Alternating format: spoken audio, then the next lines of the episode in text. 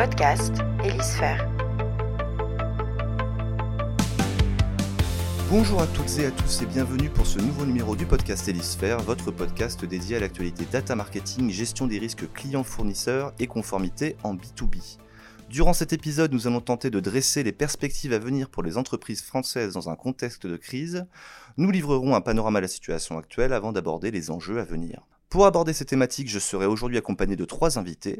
Tout d'abord, j'ai le plaisir d'accueillir Pierre Pelouzet, médiateur des entreprises. Bonjour Pierre. Bonjour. J'ai également le plaisir de recevoir Frédéric Wisnowski, médiateur national du crédit et vice-président de l'Observatoire des délais de paiement. Bonjour Frédéric. Bonjour. Et enfin, notre dernier invité, Alain Luminel, responsable du pôle expertise financière chez Elisphère. Bonjour Alain. Bonjour. Comme annoncé en introduction, nous allons aujourd'hui tenter de répondre à une question. Quelles sont les perspectives pour les entreprises françaises demain? Pour amorcer nos échanges, j'aimerais que l'on revienne ensemble plus globalement sur le contexte de crise dans lequel les entreprises sont plongées depuis plusieurs années. Alain, quels ont été les impacts de ces crises pour les entreprises françaises? Alors, il faut, il faut déjà se remémorer le, contexte. 2019, euh, on partait sur un, niveau de croissance euh, environ un peu plus d'un pour cent, 1,5%. On a connu en 2020 une récession qui a atteint euh, un peu plus de, de, de 8%, avec des aides gouvernementales qui sont, qui sont arrivées un niveau de, un niveau de récession jamais atteint. Hein. Le, dernier niveau de récession, en, fait, euh, similaire, était simplement de, l'ordre de 2,9%. Et puis euh, derrière, on a une reprise, une reprise de l'ordre de 6,8%. Et, puis sur 2022, euh, on devrait avoir un atterrissage de la croissance de, l'ordre de 2,5%. Alors l'impact sur les entreprises, il été de, plusieurs, plusieurs ordres. il y a eu une augmentation très forte sur des, des coûts de production. Alors, la, crise ukrainienne est intervenue le, 14 février 2022, mais rien que sur l'année 2021, quand on reprend les chiffres de l'INSEE, on a une augmentation des coûts de production de plus de 16%. Donc il y a eu un impact qui a été très fort sur les marges des entreprises. Le premier impact, bien sûr, étant une, baisse du chiffre d'affaires. Donc, les entreprises n'ont pas retrouvé leur niveau de, chiffre d'affaires de, l'exercice 2019. On a eu des impacts sur les, les ratios d'endettement. Pourquoi? Parce qu'il y a eu bien sûr les, PGE. Donc il y a eu un rapport entre les capitaux propres, le ratio capitaux propres euh, endettement qui s'est dégradé. Et, puis l'impact positif qui a permis de maintenir en tout cas les entreprises en, vie, euh, c'est bien sûr la trésorerie des, entreprises euh, qui était très, très confortable et qui a bénéficié bien sûr à, à, leur ratio de liquidité. Très bien, vous avez quelque chose à ajouter, messieurs? Oui, peut-être quelques points supplémentaires. Je crois que le, quand on regarde finalement ce qui s'est passé dans cette crise de, la Covid, euh, il y a eu le soutien massif de l'État, quoi qu'il en coûte. Hein. c'est quand même 240 milliards de, de trésorerie qui, qui, ont été apportés aux entreprises, alors sous des formes diverses, une partie subvention et une partie endettement supplémentaire. Mais ceci a permis, quand on regarde la situation des entreprises euh, fin 2021, donc avant le, 24 février, bien évidemment, et les, conséquences de la crise en, Ukraine, on a des entreprises, donc globalement, la situation s'est améliorée, les taux de marge s'étaient renforcés, euh, il y a quand même une augmentation du chiffre d'affaires avec cette reprise, ce rebond de, 2021 après la chute de 2020 on a surtout aussi un investissement qui, euh, qui s'est maintenu. Dans une crise traditionnelle, je dirais, euh, quand le PIB baisse de 10%, euh, l'investissement il baisse de 20%.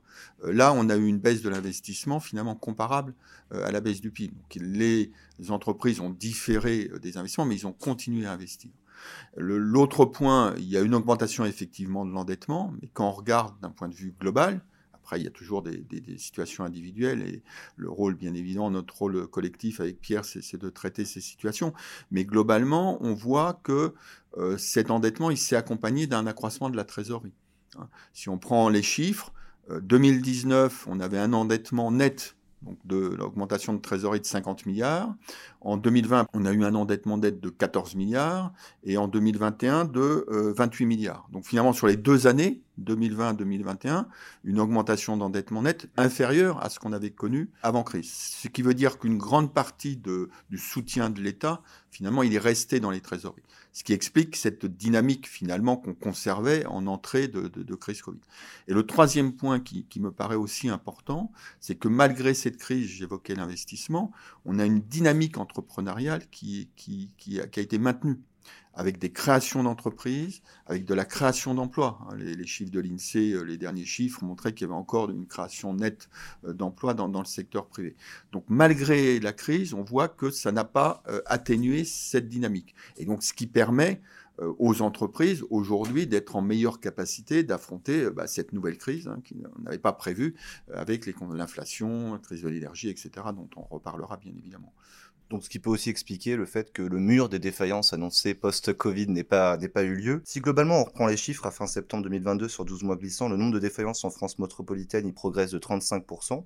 Donc globalement, il dépasse les niveaux de 2020-2021, mais reste inférieur à celui de 2019, qui était, on va dire, l'année, la dernière année normale. Quel enseignement on peut tirer de cette évolution des défaillances? Je dirais comme je le disais, euh, ce qu'il faut regarder, tout le monde parle des défaillances, à la Banque de France également. D'ailleurs, on, sort ce matin notre euh, stat info euh, mensuel. Mais il faut regarder d'abord la dynamique entrepreneuriale. Je renvoie à une publication que vient de faire le, Conseil national des greffiers près des tribunaux de commerce, qui exploite une base de données statistiques sur plus de 5 millions d'entreprises au registre de commerce. Il y a des créations d'entreprises il y a des radiations directes et puis il y a des défaillances. Mais c'est dans cet ordre-là. Euh, il y a 35 000 défaillances, mais euh, il y a 10 fois plus, 20 fois plus de création d'entreprises. Il y a 10 fois plus de radiations. Donc on peut se focaliser sur les défaillances, mais en réalité, ça masque une réalité qui est cette dynamique entrepreneuriale. Alors si on regarde les défaillances, bah, on a effectivement le, résultat finalement du, quoi qu'il en coûte. On a euh, protégé euh, les entreprises, euh, elles ont bénéficié, comme je l'ai indiqué, d'un volume significatif de, subventions, un certain nombre de, prêts. Donc ça, assez logiquement, bah, freiné le rythme des défaillances.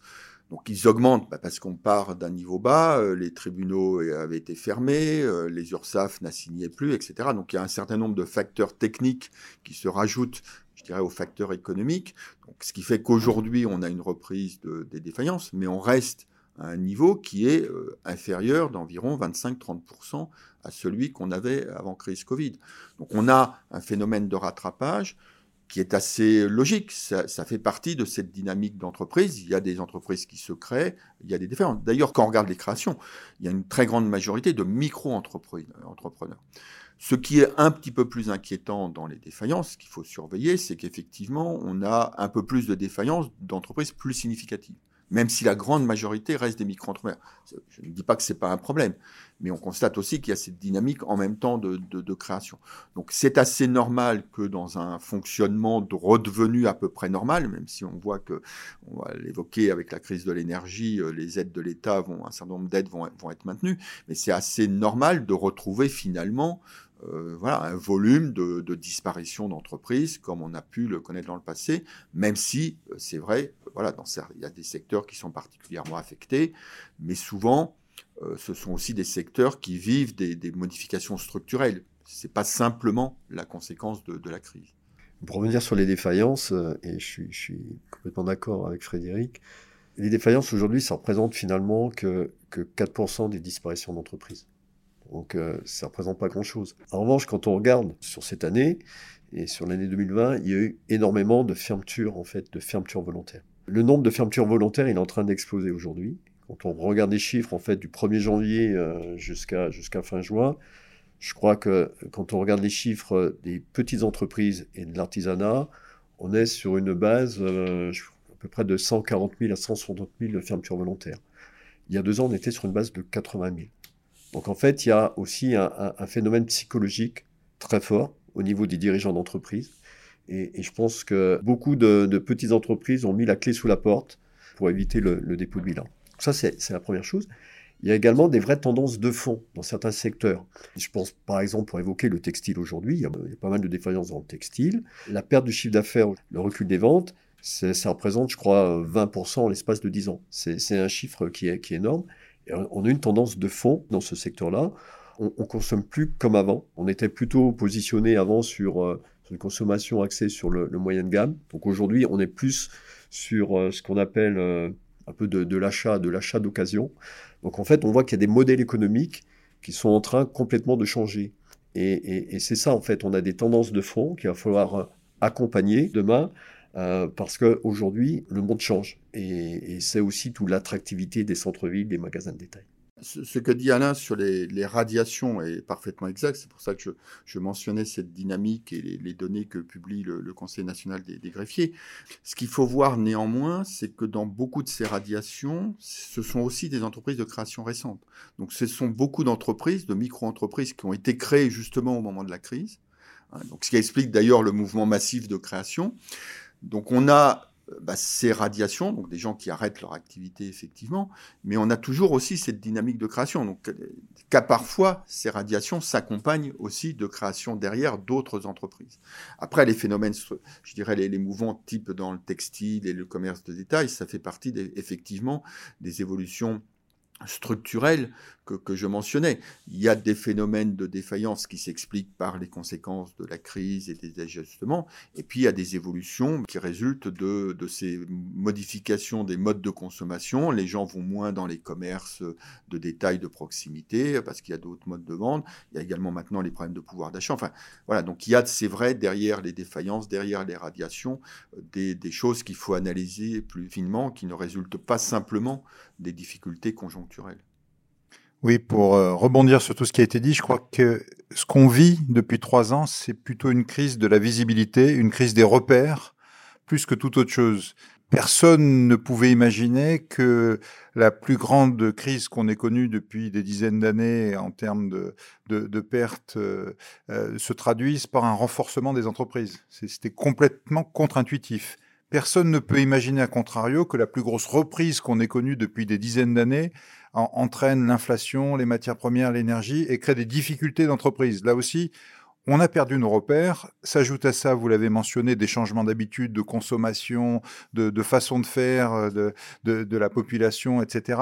Et donc aujourd'hui, finalement, le, le maître mot, c'est comment nos entreprises arrivent à résister, à s'adapter dans ces changements sur lesquels aucun modèle ne peut les aider sur lequel, bien entendu, nous, on essaye de les aider. Bien sûr, il y a toutes les aides pour les aider, mais il faut surtout avoir cette souplesse, cette adaptation, cette compréhension que bah, tout ce qu'on se disait hier n'est plus vrai aujourd'hui.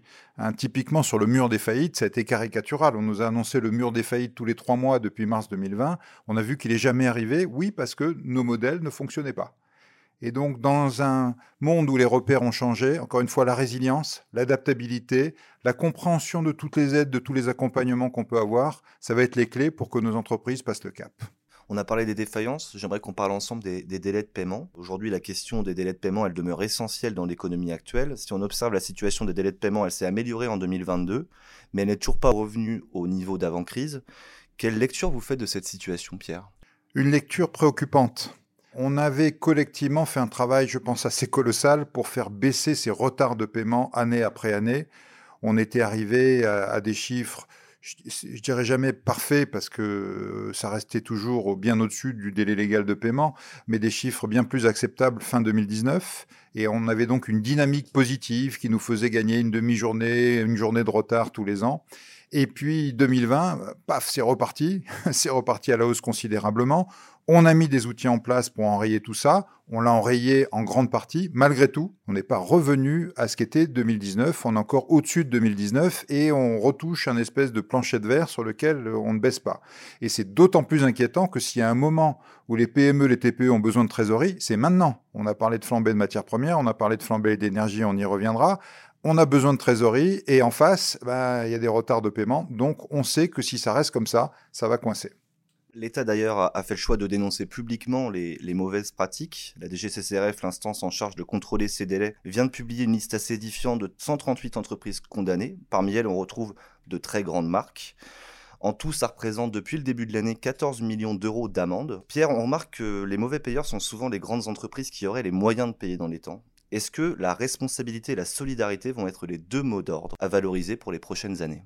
Ça devrait, évidemment, c'est plutôt les grandes structures qui payent en retard, tout simplement parce qu'elles peuvent se le permettre. C'est-à-dire qu'une PME, une TPE qui paye en retard un gros fournisseur, il est plus livré. Et donc, euh, il se dépêche de payer pour pouvoir être livré. Une grande entreprise qui paye en retard un petit fournisseur, bah, le petit fournisseur s'époumonne pour essayer de se faire payer en temps et en heure et a du mal à y arriver. Donc, si on ne fait rien, euh, ben, c'est ce rapport de force qui va continuer à jouer en défaveur des petits, et on voit que c'est les petits qui sont entre guillemets en déficit de trésorerie par rapport aux grands.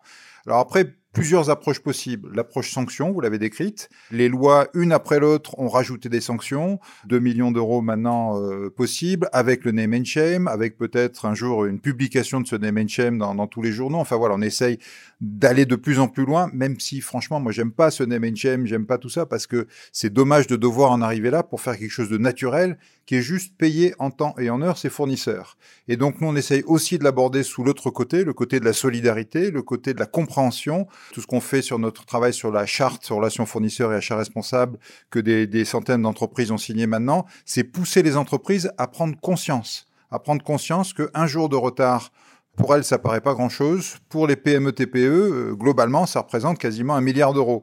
Et donc, si tout le monde gagne un jour de, de retard, eh ben, on arrive à réinjecter des milliards d'euros dans l'économie, aider ces entreprises qui, encore une fois, en ont cruellement besoin maintenant tout à fait. Plutôt une approche peut-être même de name and fame. Qu'on a fait aussi, qu'on a fait aussi pendant la crise, puisqu'on avait un comité de crise que, que je co-présidais avec Frédéric. On avait réuni l'ensemble des acteurs de l'économie, hein, la FEP, le MEDEF, l'UDP pour les artisans, les, les, les, PME avec la CPME. On avait les chambres de commerce, les chambres des métiers, la DGCCRF. Et ça nous a permis, dès mars 2020, d'intervenir directement, et là on n'était plus en médiation, on était en coup de fil direct, en appelant les directions des grands groupes qui posaient difficulté, on avait des remontées d'informations, et en même temps on a pu publier une liste de grandes entreprises qui se sont engagées et qui l'ont fait à payer plus tôt les PME, TPE, parce qu'elles étaient bien conscientes qu'en période de crise, la trésorerie est une clé, et que si elles ont les moyens, payer plus tôt, ça ne pouvait qu'aider leurs fournisseurs. C'est quoi du coup les justifications de ces grands groupes euh, pour justifier cette situation? Alors c'était très intéressant. Hein. C'était majoritairement, on n'a pas fait exprès. Alors, il y, a, il y a, du, on n'a pas fait exprès. En tout début de crise, hein, je vous rappelle la situation, confinement, télétravail, euh, les outils qui fonctionnaient pas, etc. Bon, franchement, je leur disais, euh, ok une semaine, ok deux semaines, mais euh, votre production, ça va, vous continuez à produire, vos usines fonctionnent. Elle me disait oui. Alors, si vous êtes capable de faire fonctionner une usine, vous devriez être capable de payer vos fournisseurs. Et, là, du coup, oui, oui, oui, on va le faire. Et, et effectivement, elle le faisait. On a vu des, des, des changements de comportement. Heureusement, très rapide. Mais c'est vrai qu'il y a beaucoup d'incompréhension là-dessus. Il y a des processus tellement complexes de paiement de factures aujourd'hui qu'il euh, y a des dizaines de milliers de factures qui se bloquent dans le système, on ne sait plus où elles sont, simplement quelqu'un a oublié d'appuyer sur le bouton, ou il manquait un chiffre, il manquait une lettre, il manquait une référence, et ça bloque. Et comme, euh, encore une fois, le petit fournisseur, il peut crier tant qu'il veut, on l'entend pas, bah, ça reste bloqué jusqu'au jour où quelqu'un finit par réagir et changer les choses. Donc là aussi, la solidarité, ça passe par de la simplification et se mettre un peu à la place du fournisseur qui attend sa facture. Et finalement, une seule signature, ça peut suffire. On n'a pas besoin d'en avoir quatre ou cinq pour débloquer parfois quelques milliers d'euros. On en parlera justement tout à l'heure avec euh, la, la, facturation électronique qui va fait. rentrer en vigueur euh, dans les prochaines années. On s'est intéressé au présent, on a tiré des constats. On va s'intéresser maintenant euh, à l'avenir, aux défis qui attendent les entreprises dans les prochaines années. Pour commencer, j'aimerais aborder avec vous une question liée à la situation financière des entreprises. On sait qu'en temps de crise, le nerf de la guerre pour les finances d'une entreprise, c'est sa liquidité. Est-ce qu'Alain, tu peux me parler un petit peu de ce qu'on entend par le risque d'illiquidité d'une entreprise? Alors, le, le risque d'illiquidité, ça permet de traduire si la société est en situation de quasi-cessation de paiement. Donc, ça permet de savoir si l'entreprise, avec ses actifs qui sont disponibles à court terme, elle peut faire face à son passif exigible à court terme. Donc c'est un peu ça avec mes créances clients, avec mes stocks, avec ma trésorerie. Est-ce que je vais pouvoir payer mes, dettes fournisseurs, mes dettes fiscales et sociales? Et puis est-ce que je pourrais rembourser mes, concours bancaires? On avait une vraie crainte euh, par rapport à la, situation euh, Covid et, on s'est aperçu que bah, avec les, aides qu'ont qu eu les, les, entreprises, les ratios de liquidité ont été très bons. Alors il y en a deux hein, qui sont euh, aujourd'hui préconisés par l'orthodoxie financière. Vous avez le ratio de liquidité générale qui va englober les stocks. Donc c'est intéressant dans certains secteurs parce que dans certains secteurs, les, stocks ont une vraie valeur.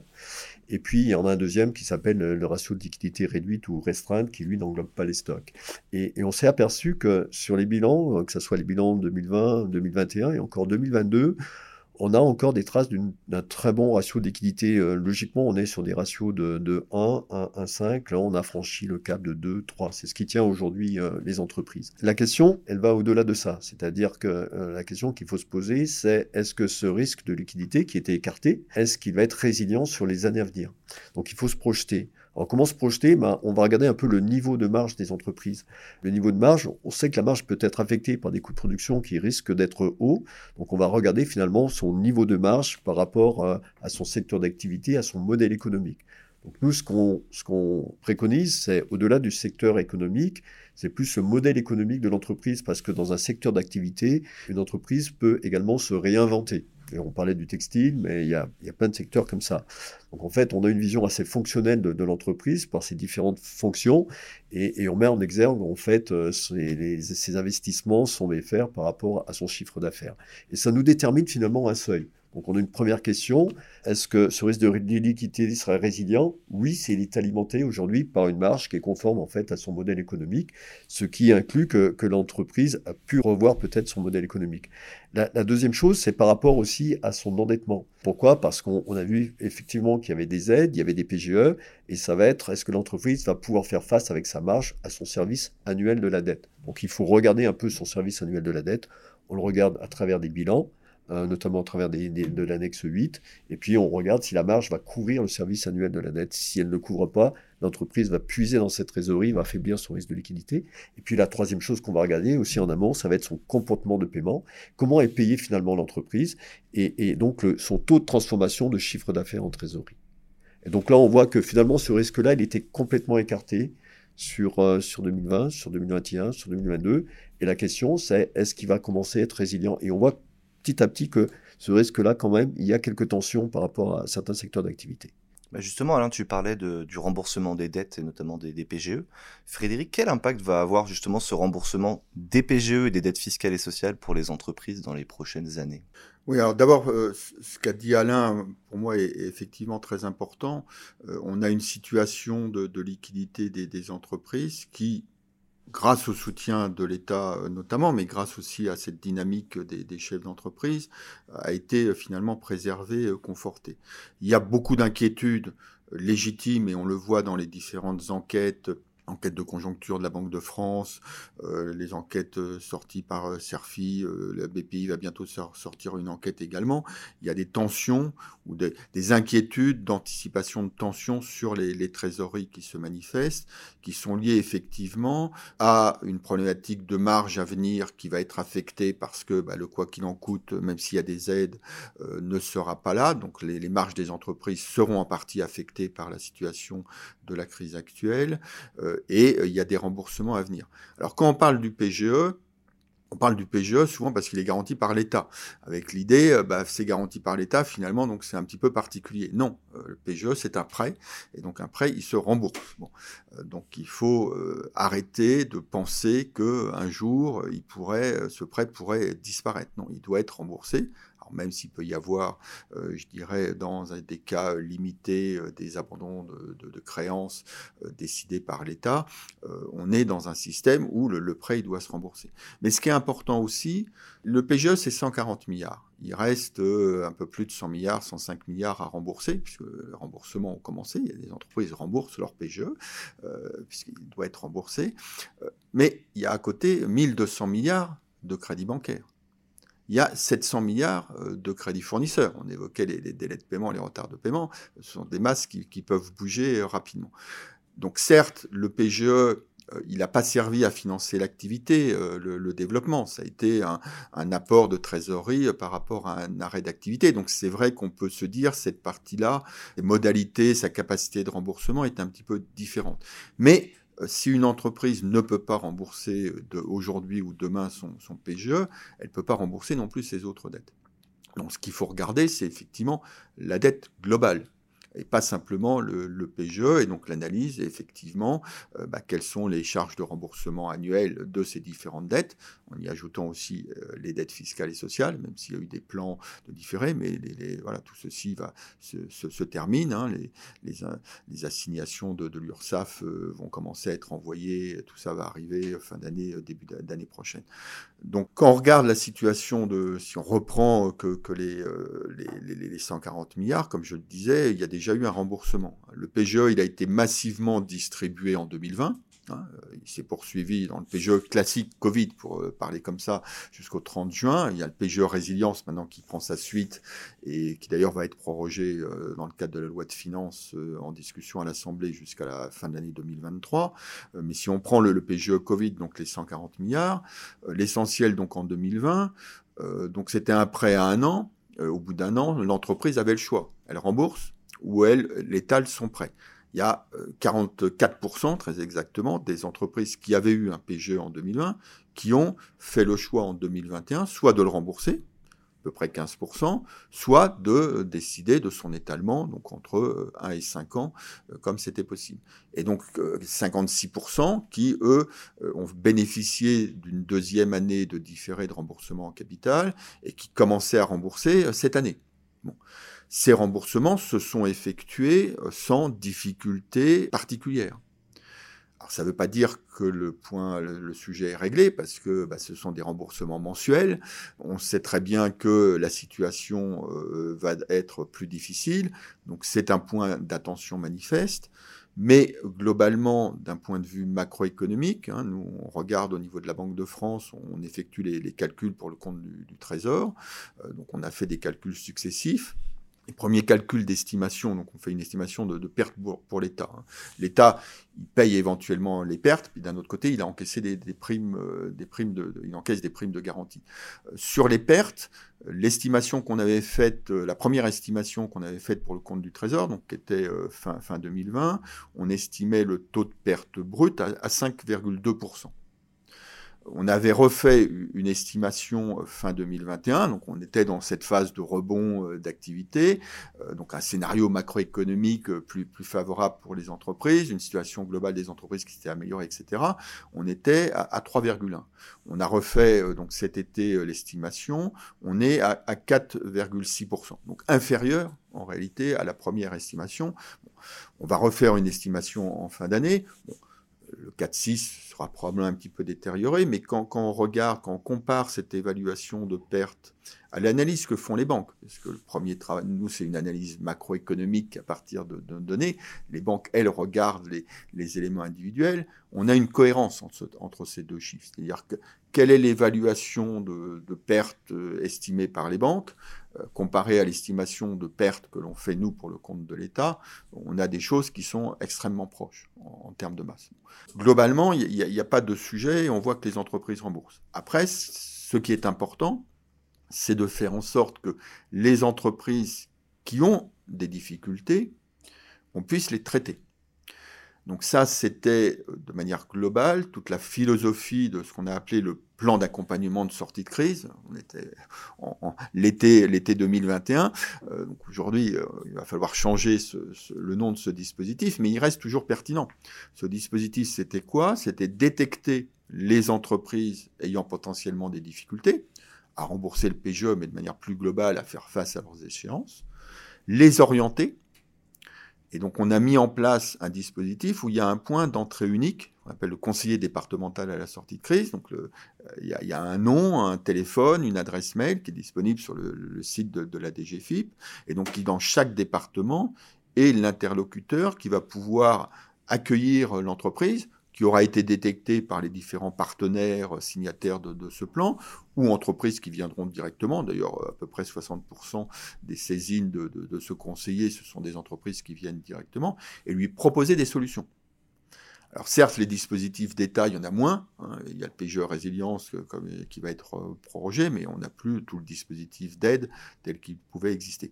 Mais il y a des dispositifs qui existent et qui permettent cette restructuration cet dispositif via les procédures amiables, procédures des tribunaux. Alors ça fait toujours peur, hein, parce qu'on parle de tribunal, mais ce sont des, dispositifs qui permettent d'accompagner l'entreprise, qui permettent de trouver des solutions euh, qui sont confidentielles pour les procédures amiables, et donc qui répondent euh, aux besoins de ces entreprises qui peuvent avoir des difficultés. Donc on voit que ces procédures sont en augmentation, mais elles sont euh, probablement encore insuffisamment utilisées.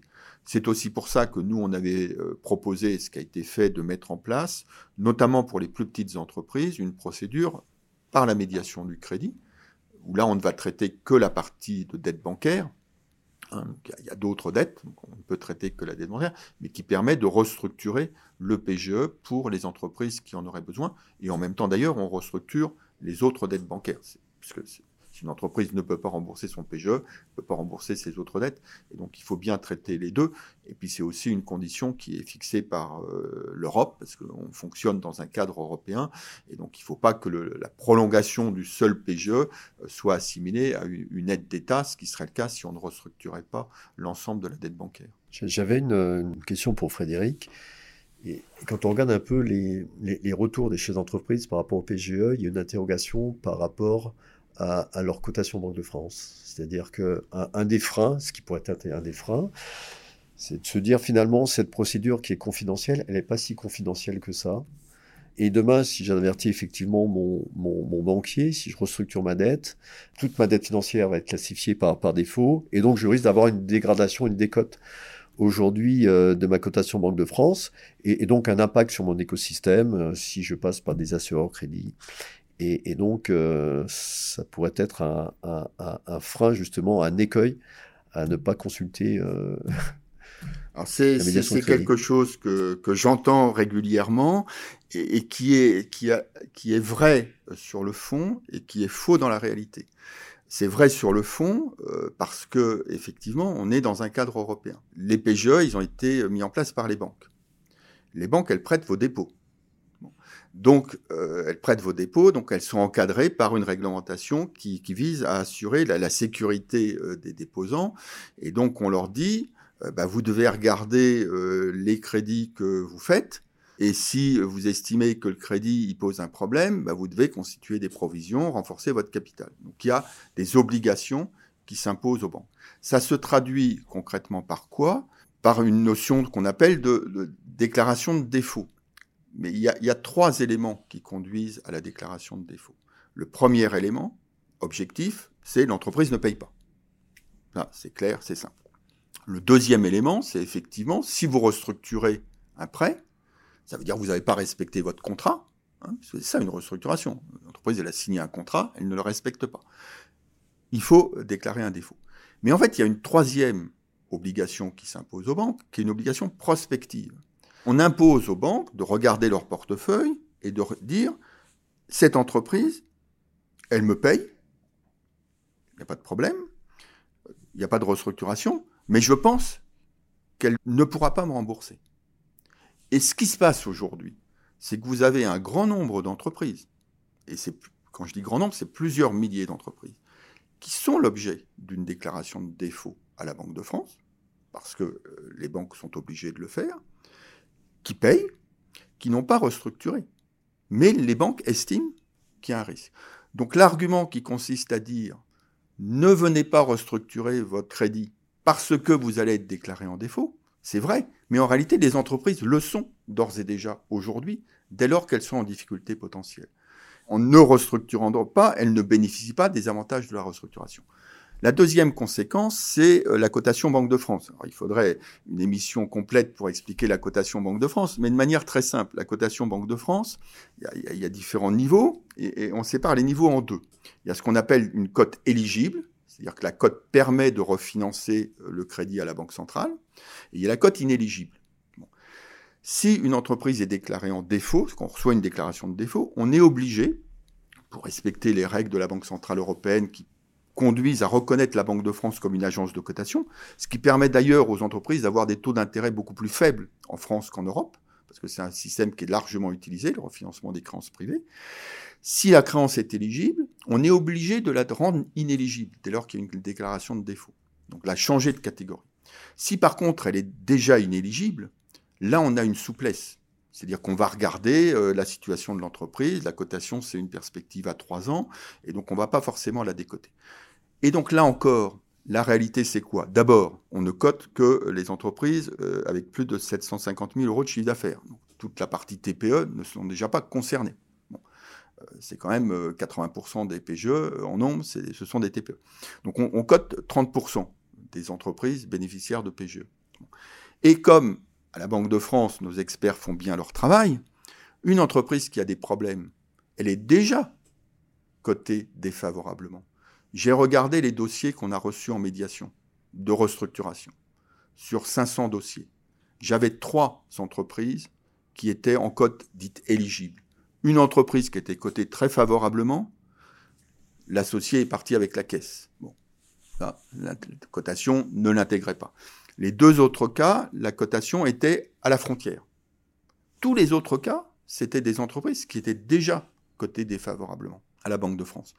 Donc l'argument qui, qui, est vrai, à la fois sur le défaut et sur la cotation, en pratique, le défaut, il est déjà là, si la, banque a bien fait son travail et euh, le contrôle euh, du fait que la banque fait bien son travail, il est fait régulièrement. Et sur la cotation, c'est un non-sujet. Donc, tout ceci milite pour que les entreprises utilisent les procédures, que ce soit, comme je l'ai indiqué, les procédures amiables ou les procédures devant la médiation, parce que, au contraire, elles auront les effets positifs de euh, ces restructurations, alors que les effets négatifs, entre guillemets, euh, qui sont réels, hein, euh, ben, ils existent déjà en réalité.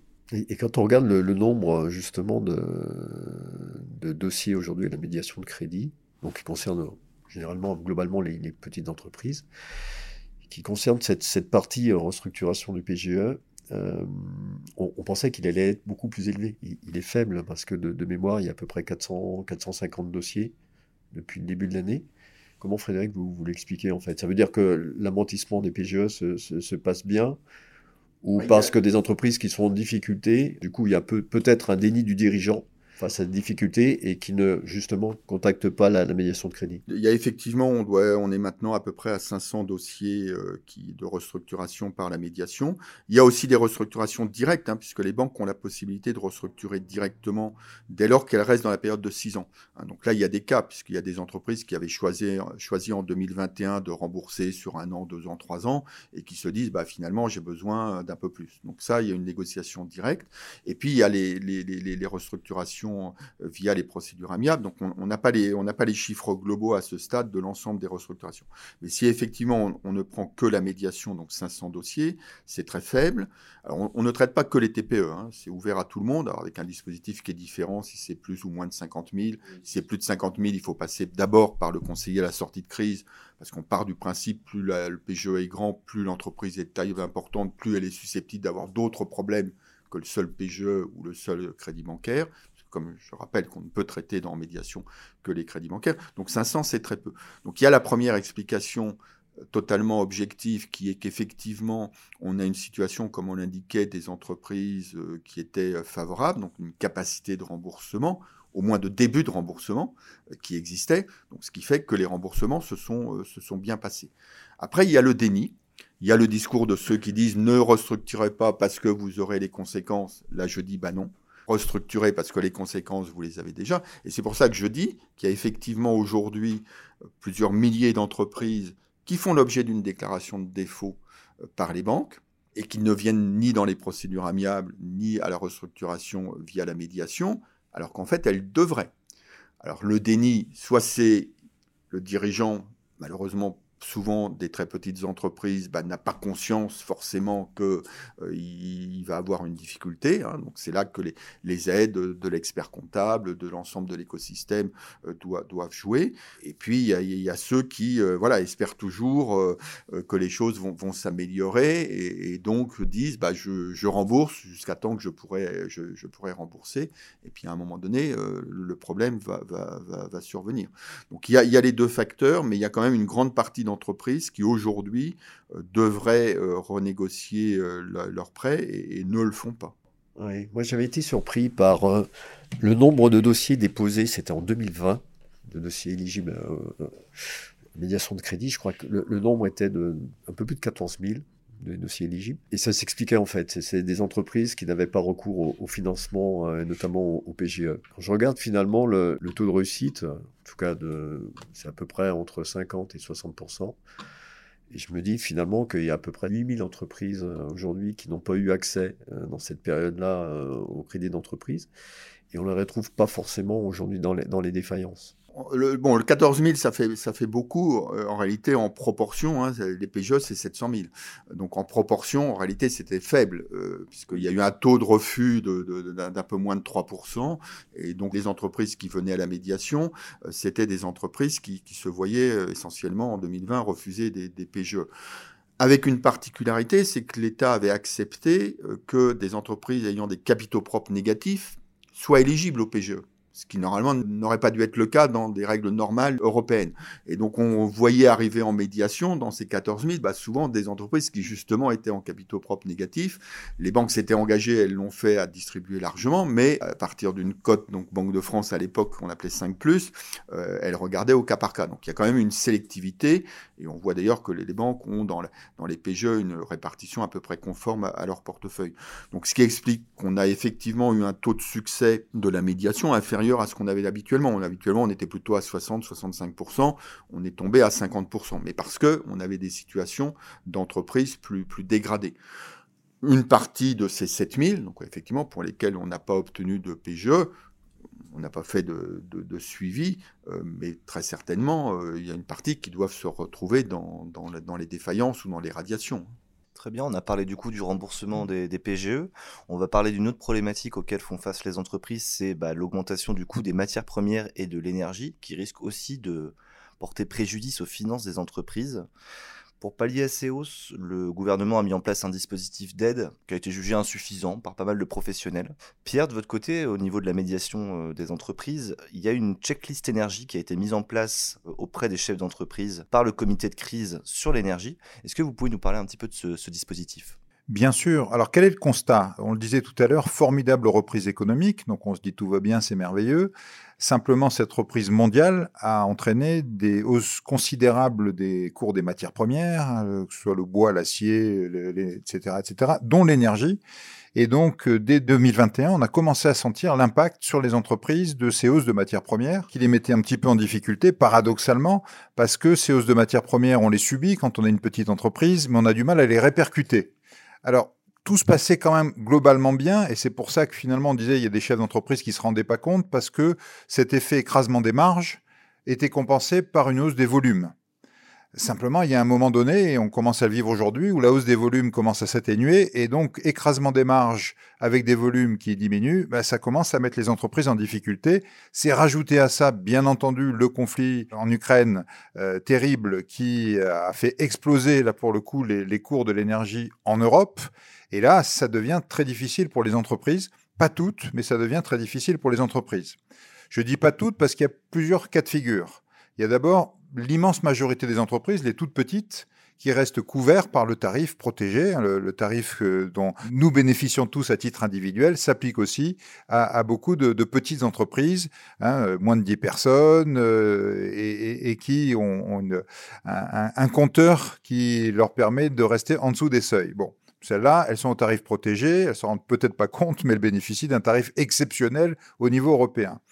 Euh, ensuite, il y a eu les grandes entreprises et celles qu'on appelle les électro-intensives, hein, qui utilisent beaucoup d'énergie.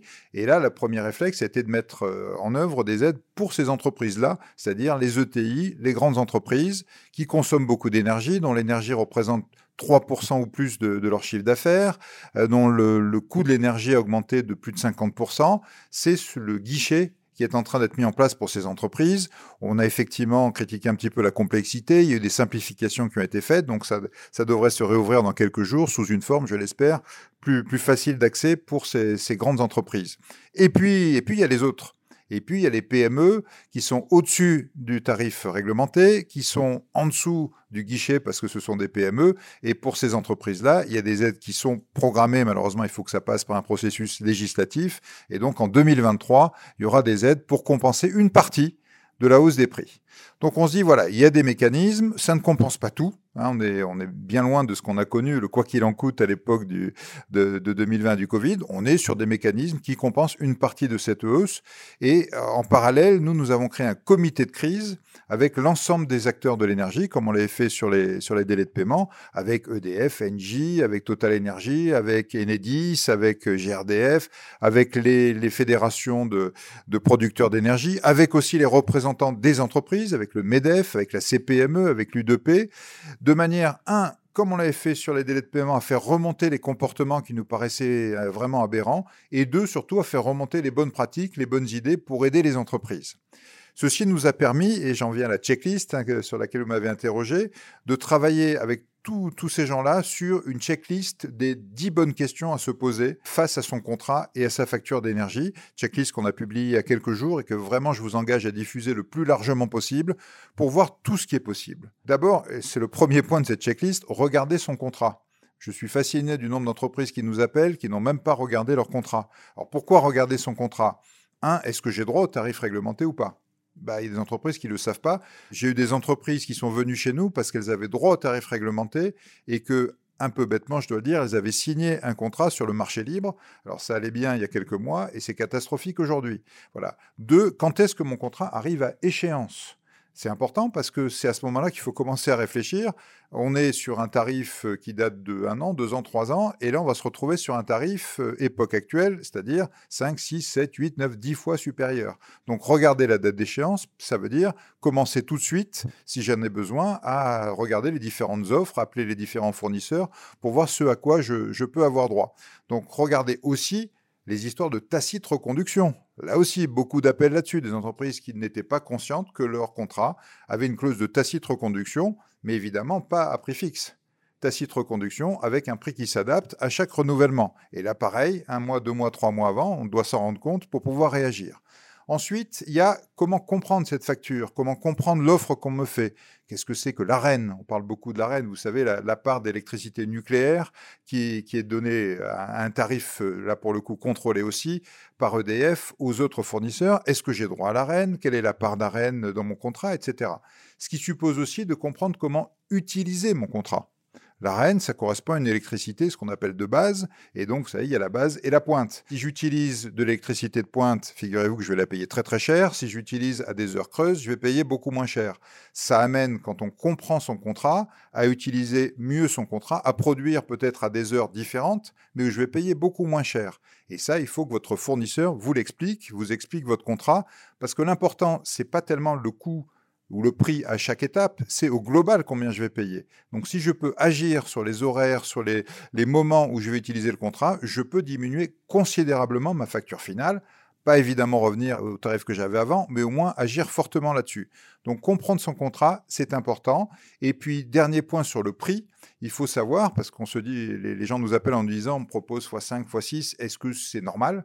Il faut savoir que la CRE, la Commission de régulation de l'énergie, publie tous les jours une fourchette de prix normal, acceptable, de marché, sur lequel vous pouvez vous retrouver en fonction de, du type d'entreprise que vous êtes.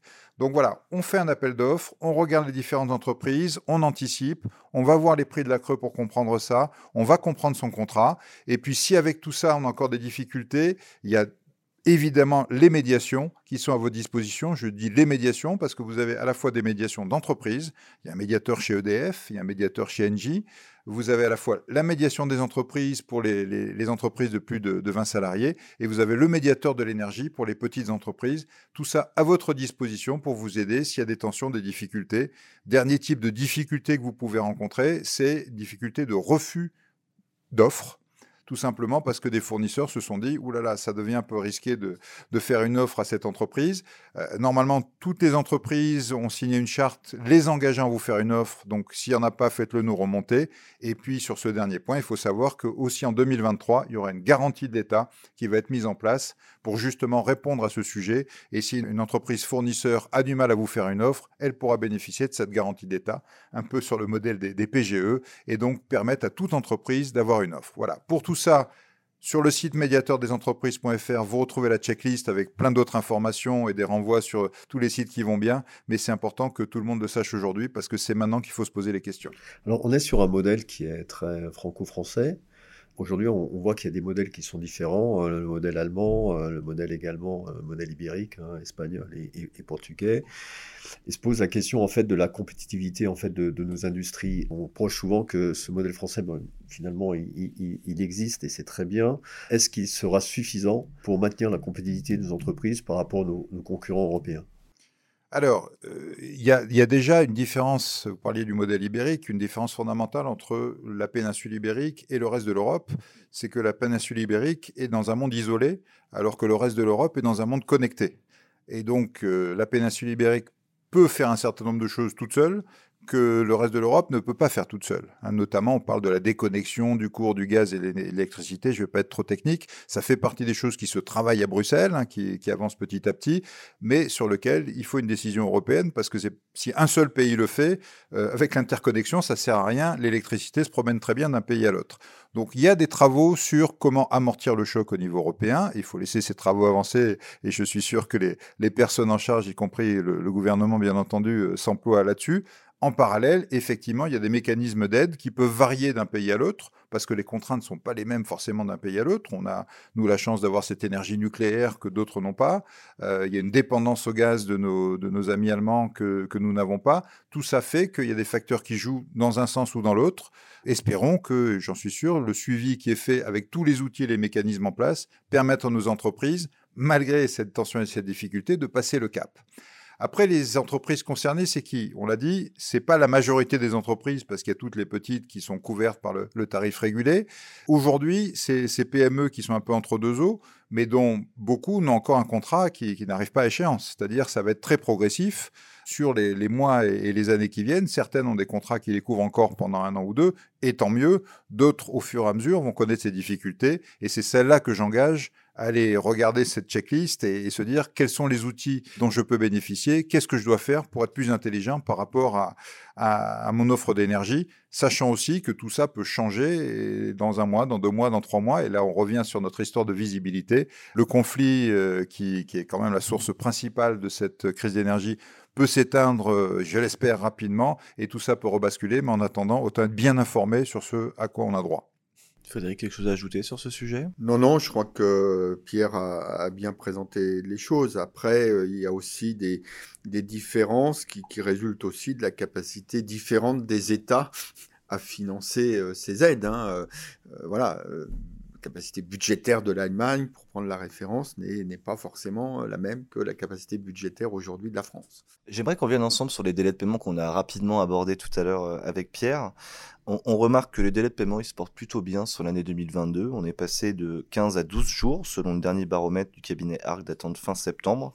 Cependant, il reste quand même un sujet d'inquiétude pour nombre de chefs d'entreprise.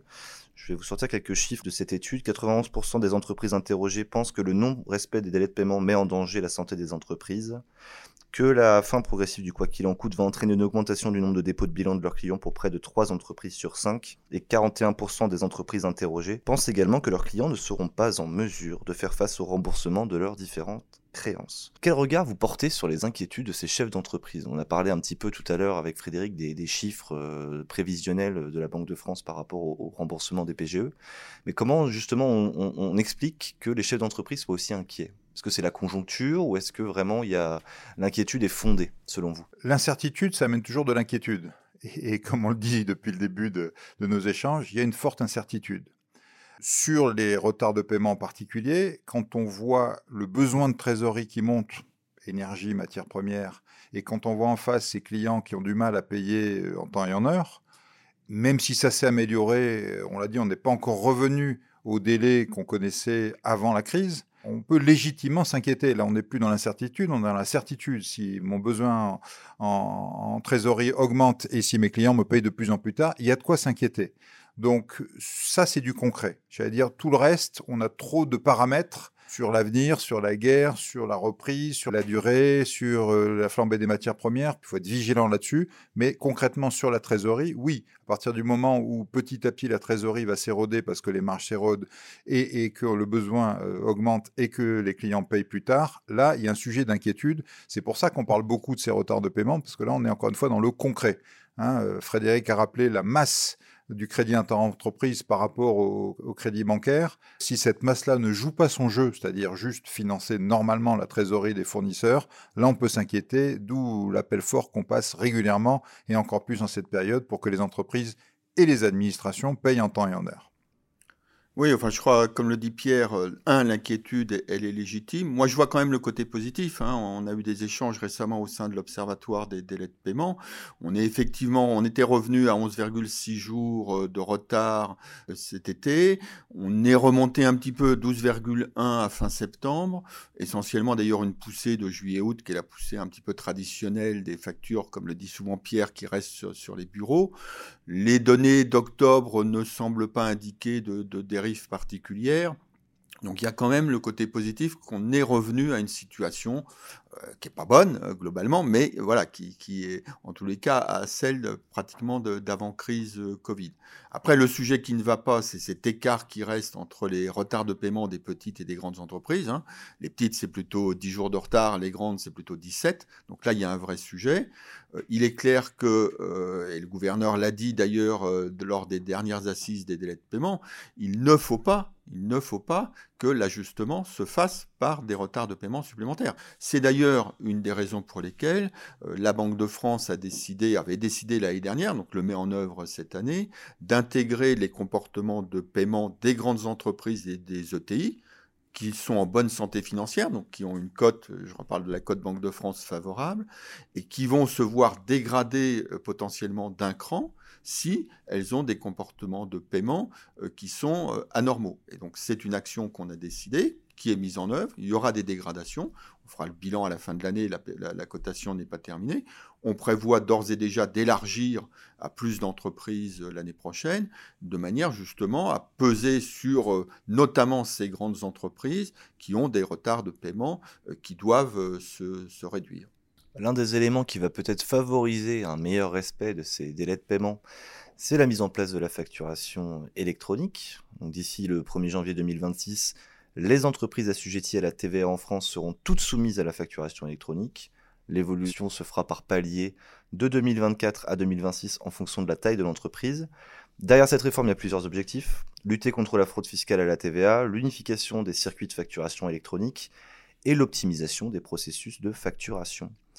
Est-ce que Pierre, vous pensez que cette mise en place de la facturation électronique, elle va permettre de résoudre la problématique liée au délai de paiement en France? Alors, résoudre non, améliorer oui. Moi, je vois énormément de retards qui sont liés à des dysfonctionnements de processus. Une facture papier qui, qui va à la mauvaise adresse ou qui n'est pas reçue pour une raison ou pour une autre, sur lequel l'intitulé n'est pas le bon, sur lequel on a oublié telle ou telle mention, sur lequel on n'a pas fait la bonne référence. Tout ça, ça va être résolu par la facturation électronique parce qu'elle est envoyée au bon endroit avec les bonnes informations, sinon ça coince et on le sait tout de suite. Alors que quand c'est sur une facture papier, on le sait un jour et souvent à l'échéance quand on se rend compte qu'elle n'est pas payée. Donc oui, je pense, et quand je dis je pense, on en a en plus la preuve, que ça va améliorer les choses. Pourquoi la preuve? Parce que c'est aujourd'hui déjà en place dans le secteur public. Toutes les entreprises qui travaillent avec le secteur public sont obligées de faire de la facturation électronique. Ça a été un peu compliqué au début, comme tout changement. Aujourd'hui, toutes les entreprises qui travaillent avec le public le font sans aucun problème, ça marche. Et on a vu les délais de paiement des secteurs publics diminuer. Euh, le lien direct n'est pas forcément euh, facile à faire, mais quand même, il y a une coïncidence étonnante. Euh, d'ailleurs, pendant la crise, autant on a eu un rallongement des délais privés, autant on n'a pas vu de rallongement des délais publics. Ça aussi, c'est un bon indicateur. Donc, je crois profondément que la facturation électronique va avoir un impact positif sur les délais de paiement entre les fournisseurs et les clients du secteur privé. J'engage tout le monde à y aller le plus vite possible, à s'interroger le plus vite possible, à se poser les questions. Celles qui le font déjà avec le public, bah, elles ont déjà les outils, l'habitude, elles savent le faire. Celles qui ne l'ont jamais fait, commencez dès maintenant à regarder. J'allais presque dire, le plus tôt vous y mettez, le plus simple ce sera, et en plus, le plus tôt vous pourrez bénéficier de tous les côtés positifs de la facturation électronique. Donc, euh, allez-y. Alain, tu as quelque chose à rajouter sur la partie facturation électronique? Sur, la facturation, effectivement, on, qualifie, euh, on qualifie beaucoup les, factures et, c'est vrai qu'on on, recense, on, a tendance à recenser souvent euh, beaucoup d'incidents de paiement et, quand on regarde finalement ces incidents de paiement, ce ne sont pas des, incidents vraiment de paiement, ce sont en fait euh, de nombreux litiges et, ça émane effectivement de l'entreprise en elle-même pour 80-90% des cas. Donc je pense que le, fait d'avoir cette facturation électronique, ça va pouvoir permettre finalement aux sociétés de fonctionner sur des standards, euh, sur des modèles.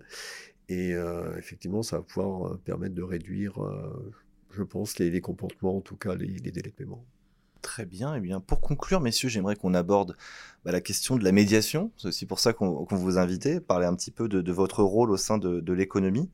Débutons avec euh, vous, Pierre. Le médiateur des entreprises, il a été créé en 2010. Vous agissez auprès des entreprises en contribuant à renouer le dialogue entre les acteurs économiques, mais également en développant des outils au service d'une économie plus compétitive et responsable. J'aimerais savoir comment elles ont évolué les missions du médiateur des entreprises depuis quelques années, depuis justement ces années de crise.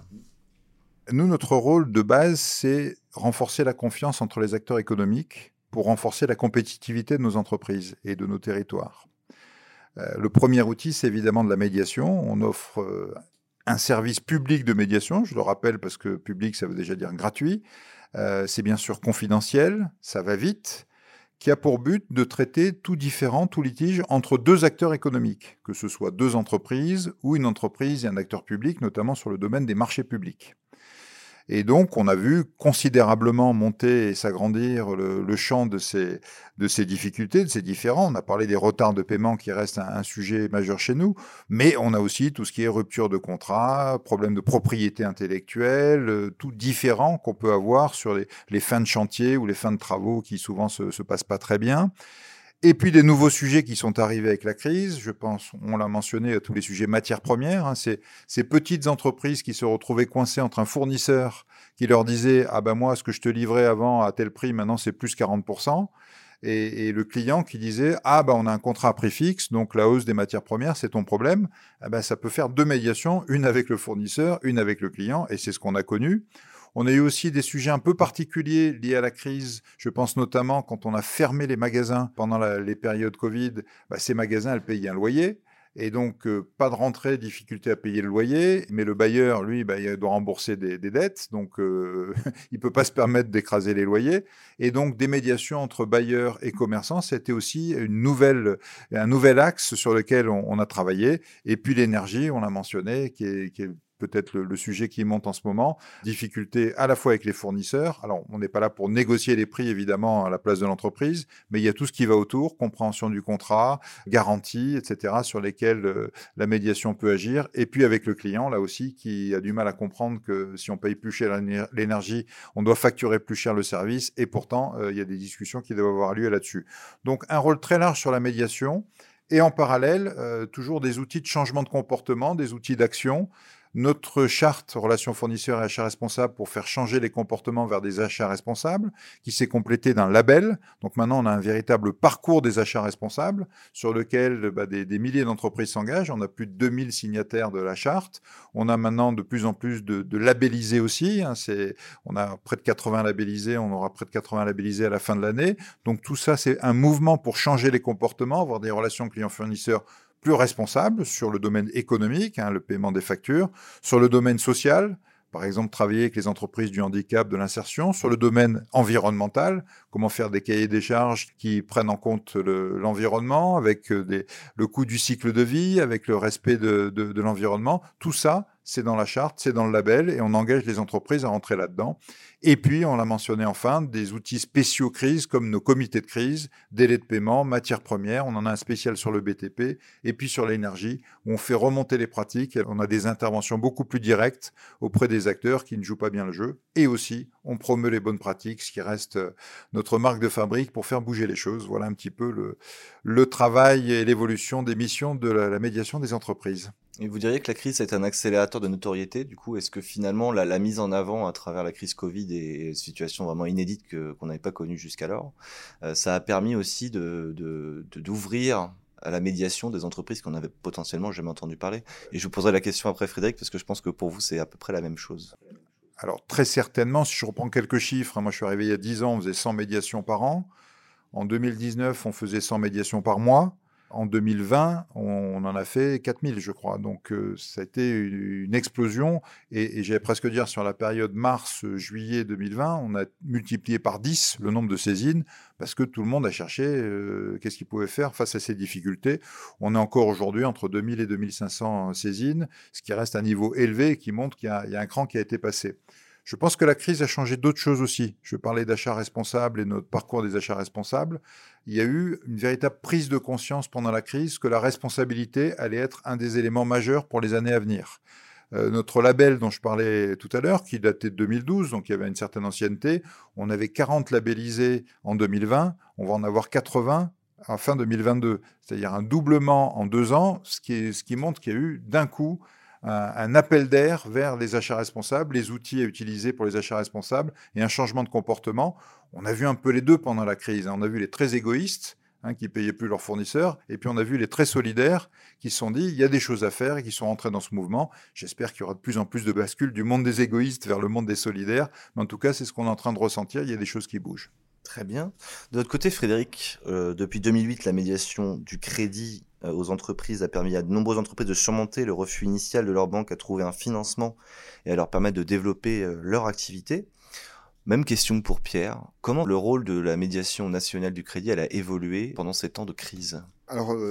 Beaucoup moins, beaucoup moins d'évolution que ce qu'a pu connaître la, médiation des entreprises. Hein. Euh, la médiation du crédit, elle est née de la crise de 2008. donc, avec cette idée, effectivement, de ne pas laisser une entreprise seule face à ces difficultés euh, d'accès au financement bancaire.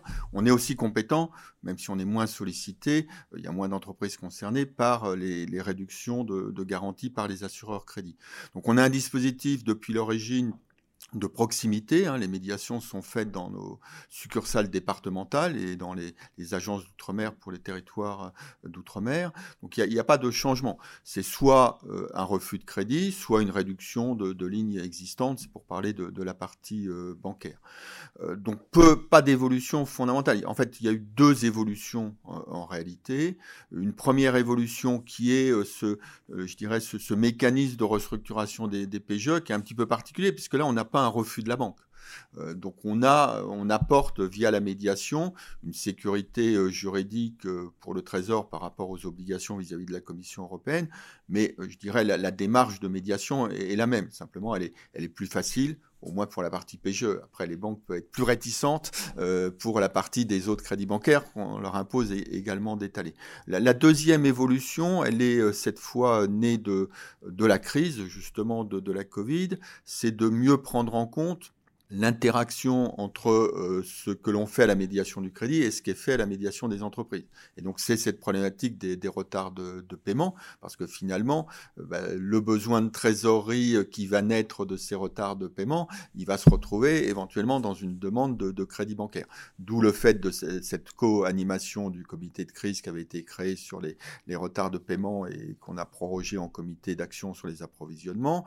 D'où le fait que je suis devenu vice-président de l'Observatoire des délettements pour montrer cette évolution et je dirais c'est l'importance de, l'interaction euh, entre les deux, puisque je redis, hein, 700 milliards de crédits fournisseurs, 350 euh, milliards à peu près de, crédits de trésorerie. Donc on, voit qu'on est dans des ordres de grandeur euh, qui ne sont absolument pas comparables. Puis la nécessité de faire un front commun finalement aussi, de montrer qu'on est tous on veut tous encourager une économie plus vertueuse et plus durable. Et donc, du coup, c'est le rôle de chacun. Tout à fait. Bah, je tenais à vous remercier, euh, Frédéric, Pierre et Alain, pour ces échanges très intéressants. De notre côté, on vous donne rendez-vous pour un prochain numéro du podcast Hélisphère. On vous souhaite une excellente journée, on vous dit à très bientôt.